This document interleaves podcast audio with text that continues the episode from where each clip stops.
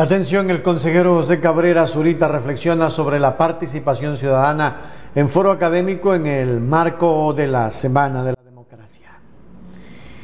En el marco de las actividades programadas por la Semana de la Democracia, el consejero del Consejo Nacional Electoral, José Cabrera Zurita, participó en el foro denominado La comunicación nos inspira y nos incluye desarrollado en la Universidad de Hemisferios en Quito la tarde de este 12 de septiembre, de acuerdo a la información.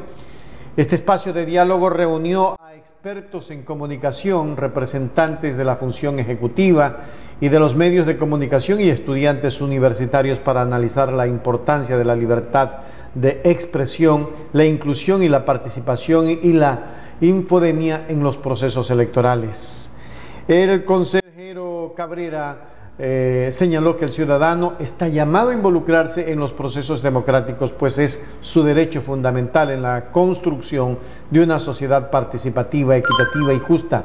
La democracia es una extensión de los procesos recíprocos de la comunicación que se conforma por el intercambio igualitario de ideas, mensajes y aspiraciones individuales y colectivas, puntualizó.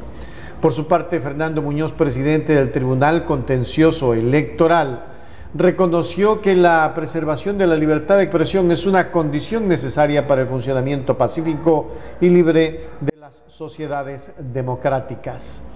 Hasta el 16 eh, de septiembre se realizarán actividades a escala nacional como foros virtuales, muestras fotográficas, festivales de cine, documental y una feria institucional con el objetivo de fomentar la participación ciudadana en los procesos democráticos del país en conmemoración del Día Internacional de la Democracia.